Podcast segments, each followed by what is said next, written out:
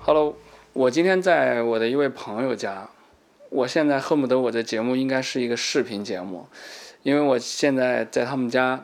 呃，他有一整间房都是用来放他的各种手办，我现在就在这个房间里头。然后先介绍一下我这位朋友，他是一个电影编剧，然后同时也是一个手办的收藏家吧，我真觉得是因为收藏者收藏者啊，他坚持要求，但是在我看来，坚持 真的是那收藏家，因为实在是太多了。他这间房里面呢，就是放满了各种的那个手办，然后同呃这边百分之多少有一半儿吗？嗯，差不多。然后另外一半儿根本就没地儿放。 然后对我这位朋友叫房远，大家好，因为他大家看不见啊，然后所以你语音导览一下你这些，比如说我们进来这一溜是变形金刚，这对这三个柜子都是变形金刚，嗯，基本上有我们看到的各种就比较大的那些组合人物也都在里头了。对，这是那个变形金刚里的呃动画形象，然后这边这边有哇，这是特别古早的动漫爱好者喜欢的是《黄金圣斗士》十二个，对，然后这个是钢铁侠第二集里头就是就叫七库。就是他去挑今天穿哪个的，就那个 那个场景啊。然后这还有一整套的钢铁侠，然后你是每一样都要买吗？就是各种版本吗？还是对，基本上出的都会买，就是这个系列的，比如这个系列的这也是圣斗士了，一套圣斗士了，青铜、黄金、海斗士、海斗士、明斗士，哇嗯，这一套齐了。然后这又是变形金刚，那是高达、这边是假面骑士、奥特曼，嗯奥特曼。对，然后超时空要塞，下面电影版的变形金刚，对，还有一些刚才门口那是动画版的啊。对然后上面哎，这还有铁臂阿童木，对，然后这是宇宙战舰大和号、鹦嗯鹉螺号。还有那个星球大战，对，就是光剑，听听这个声音吧。来。哎呦，我闪， 这真的可以这个这是达斯维达的，啊，红的。对，达斯维达的光剑。然后这边是达斯维达本人，哎， 然后上面还有那个 Gadget，对，神探 Gadget，嗯，电影版的擎天柱，这些里边都有大个儿有小个儿，哎，然后这边呢这几溜你介绍一下，啊，这这些是那个，就是 DC 的漫画的形象。各种不同时期的各不同版本的蝙蝠侠，对，蝙蝠侠，有几个比较特别，我问一下啊，一个这个是一个蝙蝠侠的上面有那个绿灯侠的 logo，对，就是鬼灯，绿色的，而且是绿色的蝙蝠侠，对，然后这个就是一个非常邪恶的蝙蝠侠。对，蓝色的，然后这边是漫画，漫画版的正义联盟跟那个 X 战警。对，还有一些其他的乱七八糟的角色，嗯，我看到还有那个，这个是地狱男爵，地狱男爵，然后这边哦这边到星球大战了，啊，暴风兵，然后曼达洛人，这是最新的啊，还有一整套的电影版的那诺个兰版的，诺兰版的那个蝙蝠侠，对，正义联盟版的，正义联盟版大的超人，呃 Wonder Woman，对，然后这边是那个终结者。自杀小队警。察小队，然后那个加勒比海盗，您那个花了多长时间去收集这么一些东西？因为因为我知道你另外一个那边房间还放了那个那个乐乐高的一些场景，也是那个漫威跟正义联盟的一些场景。不是不是，那是那个乐高的街景，然后乐高的街景把这个漫威和 DC 里的一些角色你乱入了进去，对对乱入在行使了编剧的权利，是吧？在街景里乱入进去了，你花了多长时间？就是多少年了？收集这些手好办？多年了，得五年得有吧？在我们展开今天的话题之前啊，你可以聊一下最近那个漫威的手办跟 DC 手办的那哦个行情怎么回怎么样？对，现在漫威手办行情不太好， 对是是因为它没有出新的片子吗？还是？对，热度有所下降吧。一个是热度下降，另一个是之前太火了，出的比较多。啊、然后热度下来之后，接盘侠就少了嘛。 对，反而 DC 的这有点像股票，是不啊对是？对对就是你们这对个对是这个门类里头，对，反而现在像 DC 的星战 的，就就比较看涨。星战是因为曼达洛人嘛？对，星战一是因为曼达洛人，二是因为就是出货量也比较少，然后中国还是有一部分星战铁粉的。嗯，因为现在年头就太长了，它一直有有这么高的热度，或者说它像你说的，它一直还在有有涨的话，这说明这个 IP 真的是很厉害。对，但星球大战在中国反正就是还比较小众吧。哦，是吗？嗯对，比就大家不过五月四号是吧对对对对？Made 对 for 对对 with 对 you。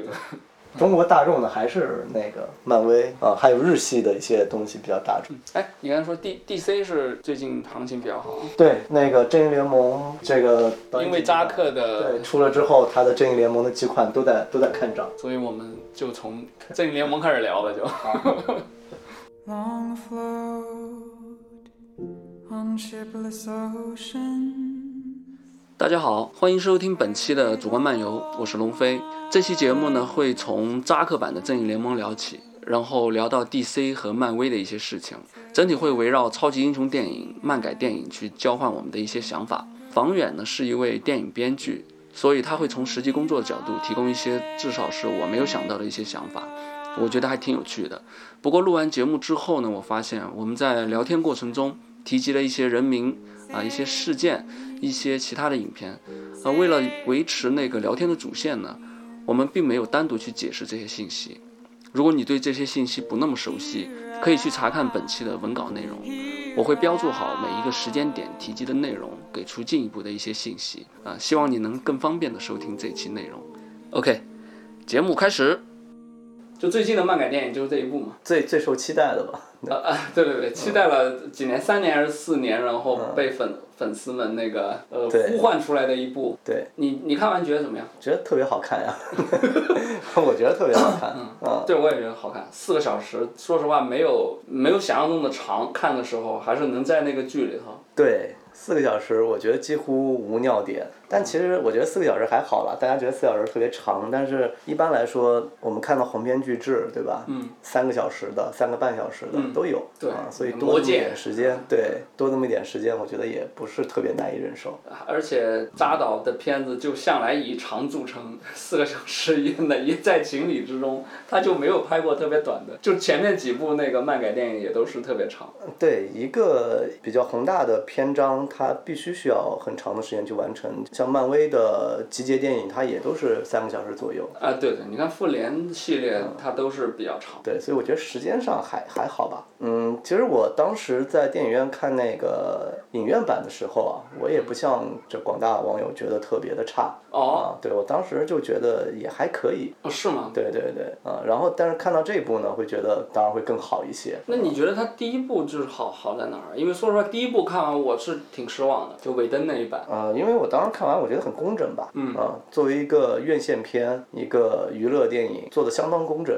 嗯我觉得按照华纳的要求，就韦登导演做做这这一版的这个电影，嗯，啊、也算尽力了。 对，就基本上完成任务，就我听就出来任务了，完就是成一的个不好错的，行对活对。儿是吧？对对对对对对，没有觉得就是烂到无以复加，它不是啊一个烂片。嗯，这个也能理解，因为后来又了解一下他背景故事嘛，毕竟是什么呢？那个扎克拍成那样的一个基础上，他也不可能去改，就完全推倒重来的那个时间也没有。就别人炒了一半的菜，你把它续炒，然后还要公司给你加上很多要求的话，确实也能理解。尾灯他有自己的难处，在这个基础上，就是说像你说的，他完成了很好的行活儿，对，也其实某种程度是不是也证明了他尾灯他是有他的实力的？嗯，我觉得作为有经验的电影工作者，这这是理所当然的。嗯。 对，在院线版并不能证明韦登是多么厉害或者多么牛逼吧，但是我觉得至少他按照这个要求，两个小时以内就两个小时以内呗，然后每个节点踩都很好，在这个规划下重新梳理了故事线，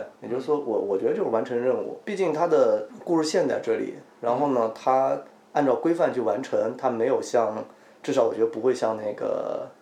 那个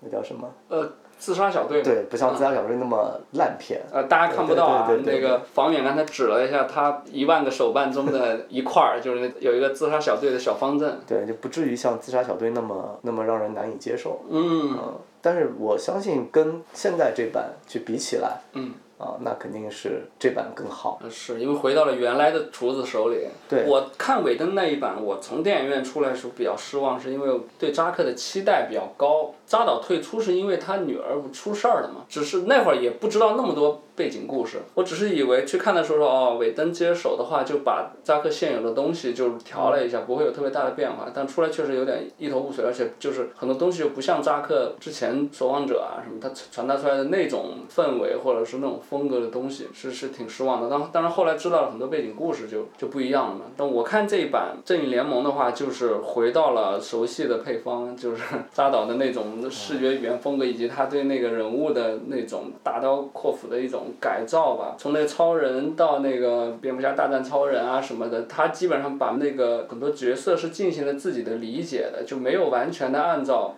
就人们想象的那样来我觉的，得特别是对超人的改造比较大。我我觉得那个就是当扎导去进行这个《正义联盟》的创作的时候啊，嗯他是有规划的。之前呢，有一个非常清晰的思路，这个思路呢，应该也包含着电影公司的要求，然后对自己工作的理解。嗯，那在这个初期的这个这个工作中呢，他肯定有很多自己的这个，比方说我要做一个英雄集结电影，对吧？那做英雄集结电影，你对英雄就要有介绍，如何集结到这部片子，如何完成这篇这部片子他自己的逻辑。但是可能在到韦登导演去接手的时候呢，我觉得这个要求啊，已经会变得非常简单了，两个小时之啊内做一个娱乐片。明白。对，在这样的一个要求下，那么之前可能很多的这些元素都可以被放弃了。比如说人物小传，两个小时肯定就塞不下去了。对这个我我们工作中也常遇到，比如在一开始，在一个零起点接到一个工作，要做一个故事的时候，那么可能资方啊、创作者啊有很多很多各种各样的想法啊，这种想法就像堆积如山一般，让你找不到头绪。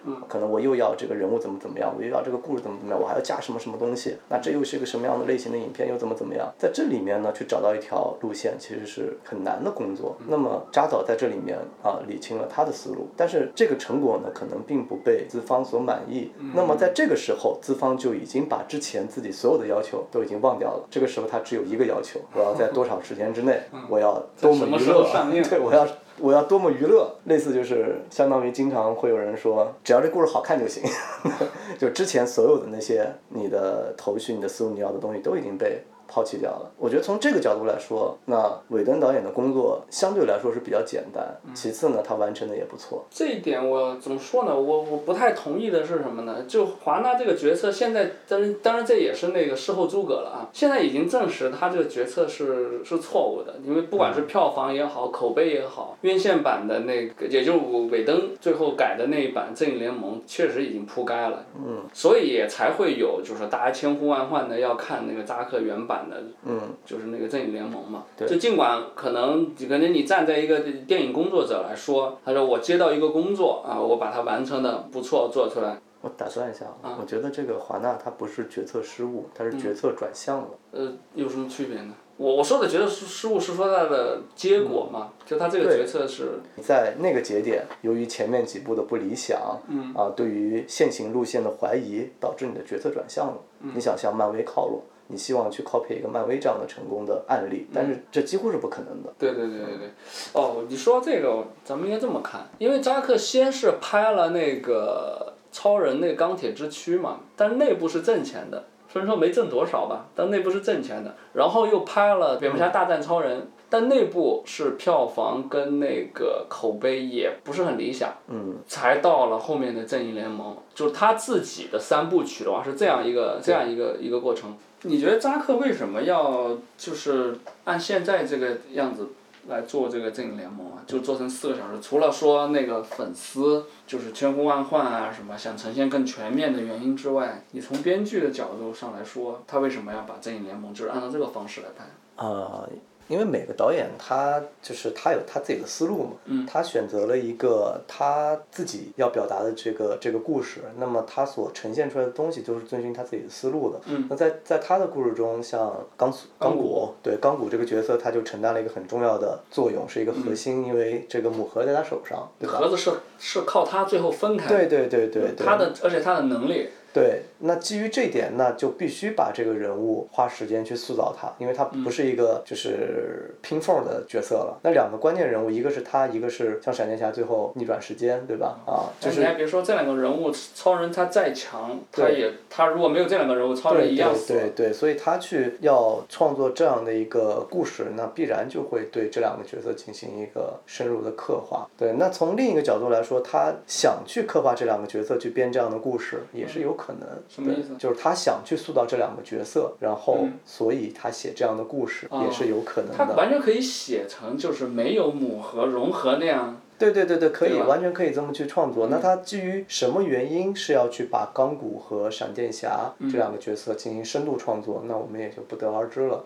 对，有可也许能。跟他后面的情节铺垫、后面的故事发展有关系。而对，也有关系，也有可能是，比方说他，我们知道扎扎克的家庭，对吧？嗯。他就是一个很很开源的一个家庭，收养了很多亚洲的孩子。嗯啊，那么他希望引入一嗯，个八黑个人小角孩儿吧。对，希望引入一个黑人角色，对吧？也是也有可能是他自己的投射在里面，我们都不知道。对，但我们只知道在这样的一个故事中，他要完成这样的叙事，那么现在他的做法是顺理成章的，就是必嗯然、必然会变成现在这个样子。他也可以，其实他可可以完全写一个是什么呢？最后是靠打架解决的，不需要逆转时间，也不需要拆那三个盒对对对对子。这样的话，闪电侠跟那个钢骨的戏份会大幅的削弱，重点就只要放在超人、蝙蝠侠，然后神奇女侠他们噼噼里啪啦打就行了。对，甚至你可以说拆那盒子，你说超人能不能办到？超人也许可以办到，对吧？呃比如说他要合起来那一瞬间，他用他的眼睛激光什么等等。对对对对对，他也可以这么去做，但是他并没有，他选择了这样一个思路。哦，他这个思路的话，这样等于正义联盟里面每个人都有事情做在这个里头。对因为你看，是因为神奇女侠，然后去找到了钢骨，对，钢骨搞定母盒，对，但是你说每个人都有事情做吧？你说那个最后找到钢骨定位的方式是钢骨他父亲牺牲自己，对吧？嗯，啊，找到那个定位，那你说钢骨的作用到此为止可不可以？它也是可以的。啊，还都 都看那支对对对编剧那支笔，对就看你对们怎么写了，就是那 对种。对对对，他选择了这样的方式，那嗯么他去花时间，花将近一个小时时间，对吧？前前后后的去塑造嗯钢骨这个角色，那、嗯那他的性格的前因后果。啊对对对，那是合理的。嗯，对，所以就是创作上来说，其实咱们就经常会去探讨什么应该怎么样，应该怎么样。但其实这个东西，对吧？创其实作解法有很多，对解法有很多种，他他贯彻了一种解法。对他选择了这个题目，嗯啊，他就用他的解法去解，我觉得没有没有什么问题，觉得解的也很好。啊，对，我也看的也很过瘾啊，也很难得，就是在这样一个时期的话，有一部这这现在看也是一个巨制啊，虽然说迟到了几年。但是我经常会脑补，就是把它放到几年前，如果当时是这样一部的话，会是怎么样啊？当然也对，感不得而知。啊，对对，就不太能，因为它太长了。你应该是理论上就是不会在电影院看到它这个版本，恰恰是因为这样一个波折吧，才让你现在看到这个四个小时的版本。如果说是呃几年前就没有他女儿那个事情啊、也没有尾灯那个事情，是由他贯彻到底的话，我们看到的肯定不是现在这个样子，应该这么说。对我们看到的可能是在这个版本的基础上，啊再进行删减。嗯。啊，然后可能呈呈现出一个两个小时四十分钟左右的电影。但是如果你说他就是他如果接受的话，那说的好 OK，我砍成两个小时我觉得不可能，啊，你是觉得不可能？我觉得不可能，因为就是这个故事的体量啊，嗯，它不可能在两个个小小时时是承之内载不了是吧对，两个小时承载不了的。其实、哦那可能就要改解法了，对就就可能就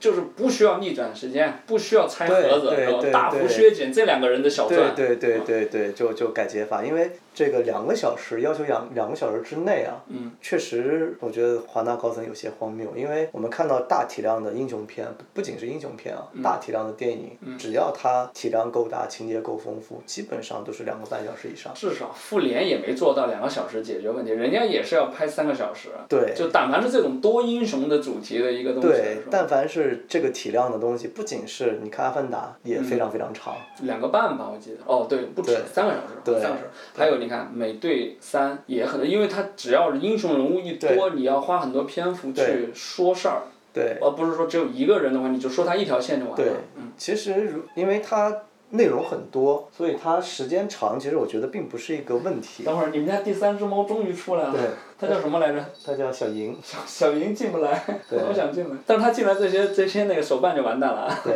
OK，你刚才说到哪儿？对我嗯刚才说就是时间长啊，其实并不是问题。比如我们看《泰坦尼克号》看《阿凡达》，我们很享受这个，对对吧？嗯，将近三个小时的我综艺，我觉得两个小时是确实很夸张，可能就对就是两个小时，你要说五个人物，不六六个人物，你要说六个人物的一个群戏的话，就基本上不能说六个人里面任何一个人具体的事儿，就一上来就是说他们一块儿的事儿。对，其实现在很多我们看到很多电影啊，都是一个半小时这样的载体，一个半小时这种载体其实只适合讲一些很小的故事，恐怖片，对吧？很嗯或简者单是一的个恐怖就是片。一个短篇小说的量，就把它改成一个电影的话，就九十分钟解决战斗，对，就一一个故事，只能说一个故事。我们国家就是我们经常在电影院看到的，看一个小时四十分钟，故事都没讲清楚。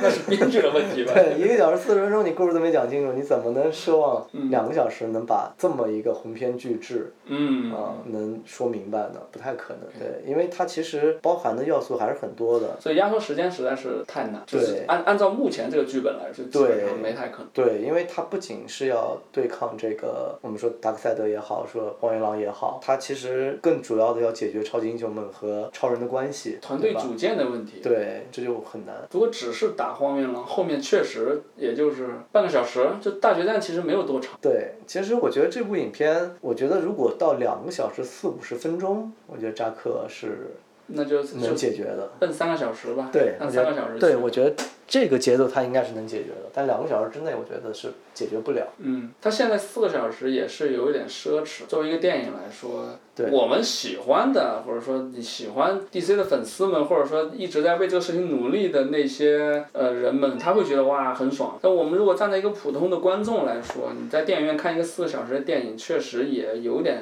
在执行上来说是有点难的扎导把选择把四个小时放出来，也是回馈。回馈观众，就是如果说是一个院线版本，你让他放四个小时，他也不会放四个小时是。他他还是嗯对对对，他还是会剪辑到一个适合在电影院观看的一个长度，他不可能说我失控了， 对吧？四个小时不能剪，这是这是绝对不可能的。嗯，行，我们先照顾一下嗯小猫，小猫不行了，小猫要见人，要跟我们玩儿。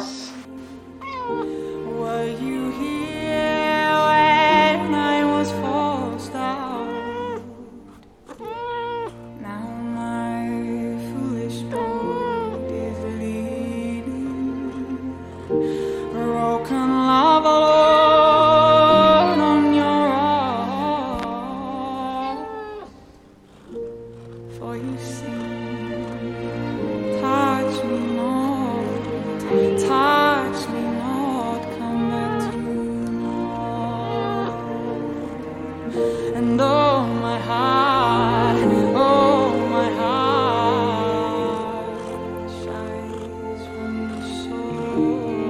哎 the soul.，这样我提我自己觉得的疑问吧，我不知道是不是因为扎导，因为他他后面的钱都花在后期上了嘛，他并没有再重拍。嗯，可能是什么呢？上次有些东西并没有拍完，它就基于目前的素材剪出来而已嘛，导致让我觉得可能会有些 bug。一个就是，就达克赛德在五千年前来地球的时候，一棒子打下去，不是出现一个那个像公式一样的东西嘛，然后带着那个欧米伽的标，然后荒原狼后来也打了一次嘛，然后告诉他，哎，我发现那个反生命公式在地球。达克赛德这时候的表现就好像他刚知道这事儿一样。我看的时候我还以为我看错了，我看到那儿的时候专门倒回去去对比了，两个公式是一样的。呃，至少我看上去那几个核心的地方是一样啊。如果这两个东西不是一个东西的话，那是后期的问题。是被揍失忆了呗。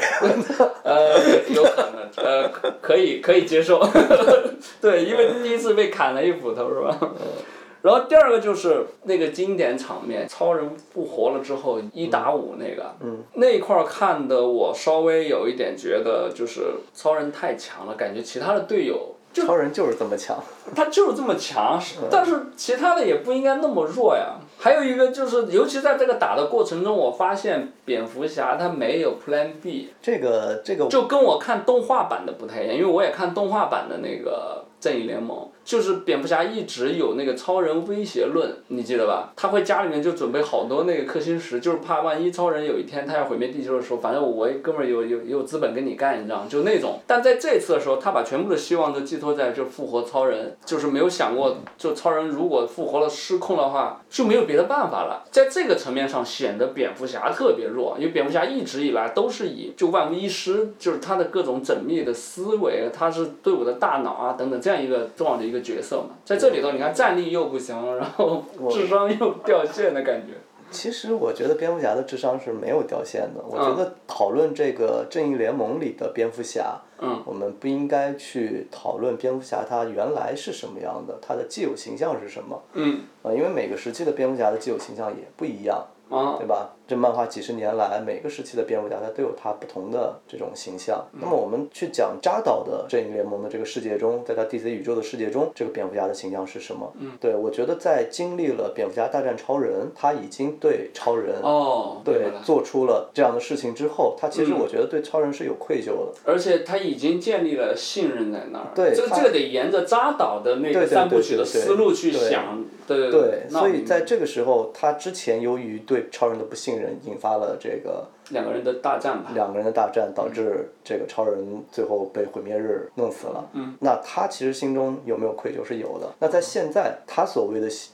秉承自己的信念是我要相信他，我要相信这么一个像神一样的存在。也难怪在复活超人这个事情里面，蝙蝠蝙蝠侠是特别坚定的，对就是一定要一定要，那对那边就是一直在提醒他，对咱们要不要那个什么，对，然后从另一个层面上来说，我觉得在面对这种战力天花板的时候，一切战术可能就没没有什么别的意义了。在尾灯版里面其实做了预案的，可能尾灯版觉得蝙蝠侠应该有预案，所以呢他就安排了那个路易斯，就如果超人失控，可以把路易斯请来，他做了这样的预案。但你说他做这样的预案，那就符合这个蝙蝠侠的形象吗？嗯，但我觉得可能并不符合这个扎导在他的宇宙中、啊，这个人物的。那所以还是。回到了每个导演自己的对对思对路，对他对有自己的一套逻辑，对，海王那个入水的时候，那唱歌那一块儿，我也觉得有点别扭。那跳进去为什么旁边就开始唱歌了？这个有点啊，那这一点我觉得是，就每每一个导演他都有他的创作思路嘛。嗯，大家都知道这个扎导这部就是他所走的这个 DC 宇宙路线，他探讨了神性，对吧？那海王入水其实旁边人吟唱是一种对神性的赞美。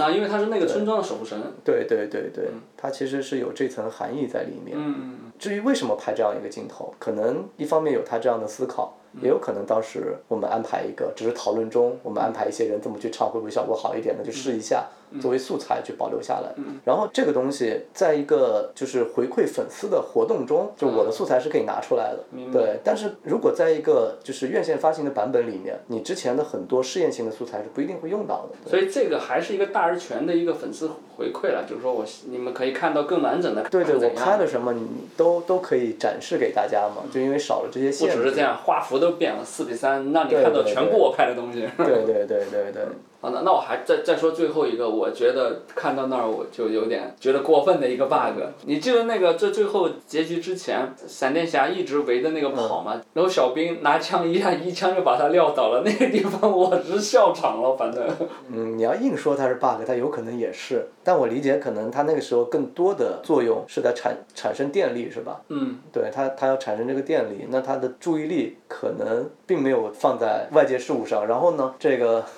外星的武器可能有一个很强的这个预判系统吧，我不知道。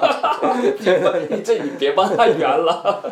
我反正自己我归结于就是什么呢？他没有机会重拍，在现有的素材上，就是就把这条逻辑线跑通，而且也不必苛求说每个电影就说一定要完整的尽善尽美了。而且本身来说，超英电影里面就有一种有一些那种戏剧感的东西在吧？其实我觉得它重拍不是说完全没有机会重拍的，嗯，因为后面的小丑镜头是补拍的。对对对对啊，对对，他有重拍，对啊，对对对，重拍了那些那就是重要的彩蛋信息。对，那剧情中有没有？如果他坚持要重拍这样的镜头的话，我觉得也是有可能的。可能他并不认为这是一个 bug。嗯，就好像它有它的逻辑，就是你电影作品交出去了之后，它就不完全是你的作品了。就对每个人他也有自己的解读。那可能我在那儿，但是我在那儿笑一下场也好，也无损这个电影怎么回事儿了。对对对，因为其实，在很多创作的过程中会。会出现一个，就是导演、编剧认为逻辑自洽，但是观众并不能接受到这个信息的这种情况产生。对，因为观众他其实是第一直觉，嗯，第一直觉认为它合理或者不合理。如果导演在创作的时候有两种可能，一种可能是我忽略了这个合理不合理，想当然我觉得合理。那还有一种呢，其实他做了，就是他看到这个问题，他思考了这个问题，然后给自己脑补出了很多。可能会合理的理由什么的，他他对，在他的当你刚才就帮他补的挺好。 对对对，可能就是在他的这个逻辑里面，跟他的编剧团队讨论啊，这事儿可以。嗯。但是观众只是第一眼信息，我看到了，我觉得不合理。嗯，那就是不合理，这是两边信息差的问题。嗯，反正他这一版《正义联盟》看下来，我是觉得我是很吃他那一套了，就是这是扎克给怎么说，包括以前的诺兰的蝙蝠侠三部曲，给观众带来的就是超级英雄的一些人性的探索，就把它拉到一个就普通人也会遇到的一些命运的一些问题，而不是完全是一种高高在上的一种神一样的一个一种角色吧。这一块儿，我觉得是诺兰跟扎克把超级英雄电影带到了一个不一样的高度吧，在我看来是这样。然后扎克也在新的正义联盟里面，应该说是延续了这一点。呃，像后面后面拍的海王跟那个神奇女侠，在这方面的刻画就稍微少一些，他们就更偏娱乐一些，在 DC 里头。对，就是因为观众看这个超英电影啊，被漫威支配了这么多年，呃，对对对，它有这一非常个重要。嗯对它有一个预设，就是如果这个电影符合我的预设，那么我认为它是好看的。嗯那典型的例子就是《海王》《神奇女侠》。对，而且这这两部电影的话，票房都非常好，还。对，因为这两部的，哎，这这不能说， 对，观影门槛比较低，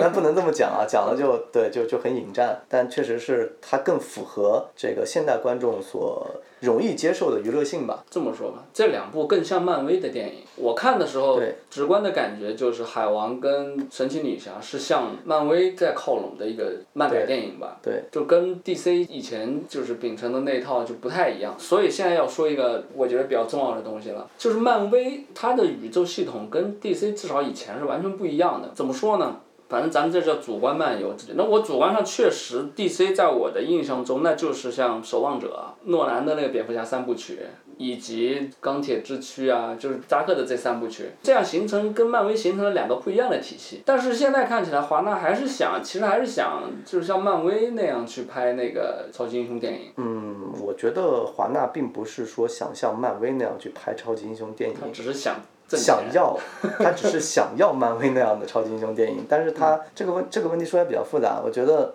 对我们这么说吧，你觉得漫威宇宙如果要是描述一下它这个宇宙是怎么样的话，应该怎么说？我觉得从生产角度来说，华纳的生产方式和漫威的生产方式是不一样的。嗯，呃，漫威呢有它的规划，嗯，做钢铁侠的时候，它可能是有一个相对比较完善的一个规划，他嗯会知道明确的知道我想要一个什么样的类型的片，我要拍嗯成什么样的效果。这主导肯定是娱乐性，这是因为漫威去拍这样的片的时候，其实更多的是关注我的商业利润，我要还债，对吧？嗯对啊，他也没有过多的选择，嗯，因对，为那那会儿他也算是背水一战了。对，没有过多的选择，你只能去选择我所拥有的 IP 中什么可以拍。你对演员也没有过多的选择，不然也不会选择当时的小罗伯特·唐尼。对导演的选择，他也不会有大的导演来去接手一个这种漫改电影。嗯，对，所以他前提出发前提就很简单，我要拍一个娱乐的，嗯呃票房比较好的、有流行性的片子。但是在华纳这边，它的操作模式是不一样的，华纳是导演提案型的。啊，而且那会儿应该是 DC 的 IP 比漫威要大得多。对，当就是华纳华纳那边的这个生产模式啊，是导演去竞标，啊，对，所以它会自然带有这个导演强烈的风格。就它是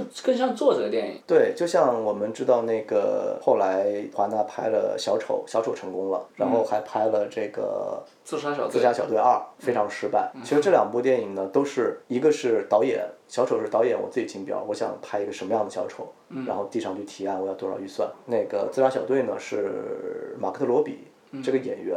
他自己去组建的团队，嗯他想去怎么拍，提交提案上去，然后上面批，给罗比的钱比给这小丑的钱要多得多。但是《自杀小队二》很失败啊，嗯这但个是小小丑巨成功。对小丑成功。但是从这一点上，我们就可以看到，他其实不太具备规划性。嗯，对，那当时他可能想拍一个超级英雄片，然后我交给诺兰，诺兰你想怎么拍就怎么拍。结果诺兰拍出了一天花板。 对，所以在诺兰的那个层面上，我们不能说这样的这样的操作方式是失败的。对啊，他非常成功啊。对，所以他后面也会采用相同的方式，我交给你更多的主动权，嗯，跟漫威的这种由制片人去把控的方式是不一样的。漫威其实它更注重一个整体，事实上也证明了二十多部最后形成一个整体嘛，而且就完整的讲了一大套故事。对，嗯，怎么说呢？漫威更像是一个比较缜密的工业产品，嗯，啊，就像我们现在互联网说的各种生态。而且整 DC 体电性影很强对 DC 电影呢产，品就性更很强像传统的艺术品，包括 DC 电影的整体的风格嗯来说，它也更多的像我们传统电影一样。就我们去看诺兰的片子，或者去看这个小丑，呃小丑，或者去看这扎克个的扎克的这些片子啊，他还是更多的用传统电影的方式去表达。对啊就像更早期迪姆波顿去拍蝙蝠侠一样，也是说，哎，我交给交给你，然后让你去施展你的那套美学系统，把那个哥特风带进来。对，他们的电影不管是你的讲的主题不同也好，风格不同也好，但是它都属于传统叙事，跟《教父》之类的传统电影没有区别。啊但是漫威不一样啊、漫威是一个当代娱乐化的产物，嗯，它并不要求每场戏都很有戏剧性，所以它才会用很多我们现在熟知的漫威梗啊、好笑的地方啊。去把很多没有戏剧性的场景一带而过，去它凸里显面它还的埋娱了乐很性。多段子，为什么要埋段子呢？埋段子的最主要的原因，是因为他要把没有戏剧性的场次，嗯，能让观众看得舒服的过去。对，就像我们去探讨那个《冰与火之歌》，《冰与火之歌》里面就有一种创作方式，就在当时就也不算是多么的开创性吧，但是也当时也引起了讨论，就是很多的没有戏剧冲突的剧情交代是在什么地方完成的呢？是在妓院的床上，是通过这种香艳的场景把这些信息交代出来。那么观众在看这样的场景的时候，其实它没有任何的戏剧冲突，只是交代情节。但如果单是交代情节，那很无聊，那怎么办呢？明白了？给交代情节做一个对对你对肯定会看的一个包装，那个香艳就是包装，在漫威里面就是段子，对，幽默的东西。对，这两点其实是没有本质区别的。但是在 DC 电影中，他不会去这么去做，嗯，他每场戏一定会去保持他所拥有的戏剧性，他会去给每一个场景去找他的戏剧冲突啊，这样的话，其实其实观众看起来其实是有点累的，啊就 DC 它为了交代剧情，它会为这个剧情去专门设计一段戏，把这个我觉剧得情做对，出我来嗯觉。得这不是 DC 会这么做，而是传统电影的叙事会这么做。但是漫威，我觉得是比较当代的流行文化的产物。嗯，你不能说它是一种倒退，你只能说它有它新的叙事方式。嗯，我不觉得是是那个前进或者倒退这个方面的东西啊，我对只是对觉得这是两种不一样的选择。对，漫威它选择了比较轻松的方式，啊整体上比较轻松，当然有两个有两集除外，就是复联三和复联四，就是就高强度的输出。当时我看完是有点精疲力尽的。特别是复联三是我非常没有想到的，复联三当时出来，我估计不只是我，应该全世界都疯了，就是那种绝望感，世界末日的那种无力感。而尤其这两集诞生了，就是我觉得漫威就特别有魅力的反派嘛，就灭霸就是在复联三和复联四里面就变突然变成了一个嗯极具魅力的一个角色。至少我个人看来，整个漫威宇宙因为所有的片，漫威这一套片子我也看过二十多部，我印象最深的就是灭霸，居然 到最后居然是灭霸，就复联三、复联四，我是随时可以因为拿出来再看的那样的片对子，，我因觉得为非常好。因为复联三，它其实我觉得更倾向于传统电影叙事，因为它探讨一个其实并没有解答的一个无法解答的一个问题。对其实 DC 你都中无法评判灭霸到底是个好人还是个坏人，对，到最后在变成 DC 中呢，它是一一直以来在探讨问题的。嗯比方说，扎克的核心问题就是，当神来的时候，嗯当超人这样的神降临的时候，我们应该反抗他，还是应该完全祈求于他？嗯如果他是要毁灭我们，我们该怎么办？它其实是有一个有一个可以探讨的内核。嗯但是漫威呢，比方说在钢铁侠第一部的时候，嗯，它其实没有可以探讨的内核，它更注重的是让观众喜欢这个人物。对他就是呼唤一个天才的诞生嘛，对对大家都呼唤他，欢迎他，然后给他开 party 什么等等那种。对，漫威更多的是是是这样，对，它只是一个故事推动，这个故事的内核其实并没有过多的矛盾性。嗯，呃，比方说像美队第一部，美队第一部就是我要打德国人，对吧？它的冲突非常简单。嗯，然后我觉得得澄清一点啊，好像说的咱们就跟是 DC 粉，然后漫威黑一样，不是这样的。 对对对，漫威我也我也很喜欢 看，对我你看我二十多部都看了嗯嘛，对，我觉得是这样，就是很多漫威粉跟 D 和 DC 粉啊，就争执谁好谁坏。嗯。啊，我觉得没有必要，因为、嗯，我也觉得，对所以我两个都看嘛。对，其实你也因试为试对，因为他们的叙事不同，嗯他是们的的，这没法比，关键这不是赛道都不一样，怎么比呢？那个对，就比方说我自己想轻松的时候，我我会想去看漫威片，嗯，对吧？就看得很轻松，很对呀、娱乐感很啊，强。你看银河护卫队多好看呀、我对，而且这在艺术上呢，我觉得也不存在高低之分。看你对，包喜欢括什么对，包括我觉得像黑豹，对吧？它也很有艺术性，至少在设计艺术上。嗯，对，我觉得在艺术上是没有这种哦看喜好吧。但是总的来说，你可能会觉得，要是论挣钱，漫威赢了。论获奖啊，是不是 那个 DC 就赢了？但是我觉得这真这个输赢没有没有什么必要了，因为漫威里头也有非常好的片子，就是刚才讲的《复联三》和《复联四》这两部片子就非常的好。这两部片子拿出来的话，大多数 DC 的片子也比不上，也就是少量的可能拿出来跟它来在艺术质量上或者内容质量上来一些来较一下高下。其实我们为什么总说那个华纳很短视啊，嗯啊、或华纳高层这个样那个样？其实我觉得更重要的原因就是在于我们对于一个这个影片嗯或者一个艺术形式，对，在当下的节点，可能漫威很赚钱，对吧？它符合了当下流行的趋势。对，但确实是可能再过两年，DC 的这种表达方式，它会让观众更喜欢，嗯，对吧？这这个东西都不好说的，只是说华纳现在的这个节点嗯非常短视的，希望做出漫威这样的影片来。主要主要是生意人嘛， 这个能够能够理解。对，但是我们也能看到漫威的，包括它的热度、它的影片的质量，其实逐渐的在有一定的下滑。就从我们国内观众哪儿下滑了？有呀，复复联三、复联四在后边儿，我觉得它在上升啊。对吧呃，但咱不，主要这是引战的话题，咱就不说了。个个人的个人的喜好，咱就不说了，对吧？我们从最简单的，就从我玩具上来说，嗯漫威所有的玩具现在都在跌价。啊，哎， 这个就是我们不知道的一个角度了。 对漫威那所有 DC 的在涨吗？ DC 的全都在涨价。哦，是吗？对，另一种角度可以说是因为漫威的出货量很大，需求量很大，买的人很多，啊，对吧？所以它会明跌白，它价。量大，所以对它对的对单价对就没那么值钱。对，但是从另一方面来说，确实热度在降低。不过你也不要祈求说一个东西就要红一百年什么的，它总有个阶段性的。尤其是你这一套就是怎么说，就是奇观或者说是总的来说那种感官刺激，它到了一定程度，它肯定会衰减的嘛。所以我们会认为，至少我会认为华纳是短视的，它没有嗯深根于现在。这个我同意。对，但是从资本的层面上来说，人也要 赚钱，是啊，对吧？也这就没很辙矛盾。对尤其是疫情的时候，他更觉得我这个对也是我，我觉得疫情在中间也起到一个很大的作用啊，就是促使扎克这一版能够再出来的一个，因为它中间它就是因为疫情，可能很多戏都都不能拍。对你你后面你这里放着一个大家这么千呼万唤的一个东西，尤其他又要又要推那个 HBO，在内部可能认为是一个双赢的东西，满足了粉丝，然后又推了我的那个 HBO 的出货量。确实，我去看了一下，去搜了一下，就是《正义联盟》上线之后，说那个 HBO 的服务器都塌了，就是而且出货量大增，就是看为了看这个片子，看它服务器都塌了， 就是类似于这种。这个在我国相当于 idol 结婚的消息出来，新浪的那个服务器塌了一样。对对，正义联盟出来之后，就是扎导版的出来之后，那这个正义联盟的全线产品嗯哎，都你都在涨 价。你刚才又凝凝视了一下对你那套正义联盟的那个手办是吧？对对对有有其实点欣慰。对，其实其实我相信很多这个这个喜欢看这个漫改作品的观众啊，嗯，呃，不管你是扎黑也好，对 吧？是扎福林也扎好斯林，对也好，我相信都会对我们看不到那个梦魇宇宙发生的事情，都会感到有些惋惜。作为粉丝，我还是希望就是哪怕电影上看不到了，对嗯吧？在 HBO 流媒体 啊上，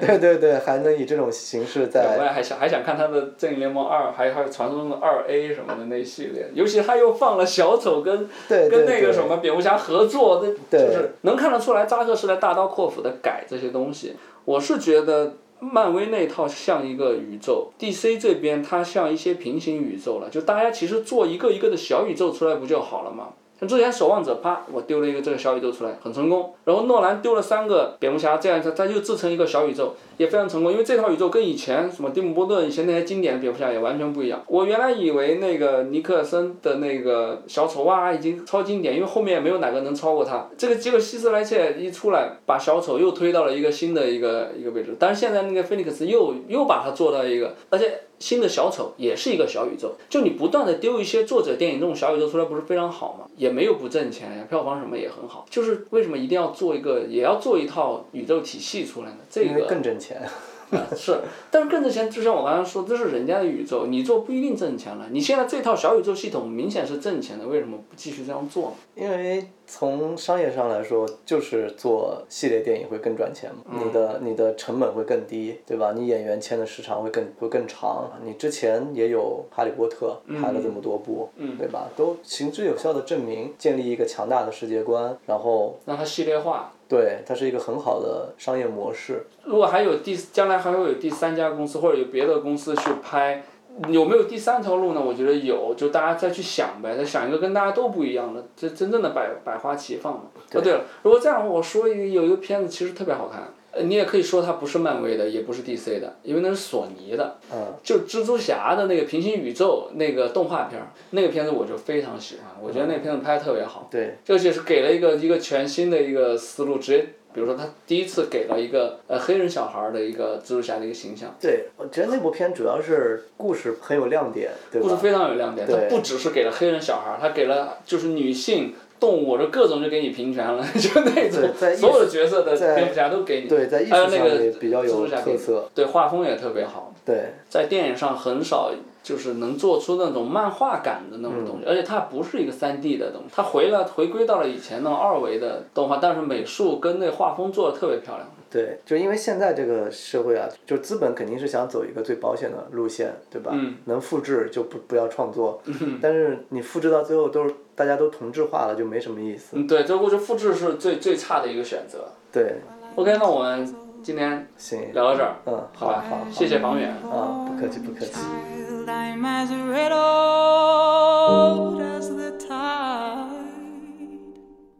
Hello，听到这里的朋友，应该是还挺喜欢超级英雄电影的朋友吧？希望你会喜欢这期节目，也很期待能在评论区看到你的观点，我都会看的。我和房远在聊天过程中呢，提到了一些人的名字、一些事件、一些其他影片。为了维持我们聊天的主线呢，并没有单独去解释这些信息。如果你对这些信息不那么熟悉，可以去查看本期的文稿内容。